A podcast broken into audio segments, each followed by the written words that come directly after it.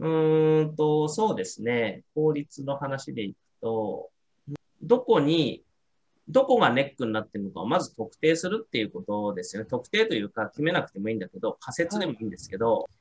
うんと翻訳をするというプロセスにもたくさんあるわけじゃないですか。えっ、と、調べ物をするのかもしれないし、翻訳自体に時間がかかるのかも、訳、要は訳文を考えるということに時間がかかるのかもしれないし、わからない単語が多すぎるから時間がかかるのかもしれないし、見直しの工程ですごい時間がかかってるのかもしれないし、さっきなんかちらっと言ってたような、こう、パソコンスキルの話なのかもしれない。で、それを、こう、どこに本当に時間がかかっているのかっていうのを一回計測してみるのが第一歩かなっていう感じですね。翻訳をするということにすごい時間がかかるっていうふうになると、本当どこに時間かかってるかわかんないですよ。もしかしたら訳文はすごいのがパッパッパッと出てるかもしれないけど、えー、っと、つって、こう、何、日本指タイピングしてると時間かかるじゃないですか。そしたら、実はこっちを改善すると、ものすごい、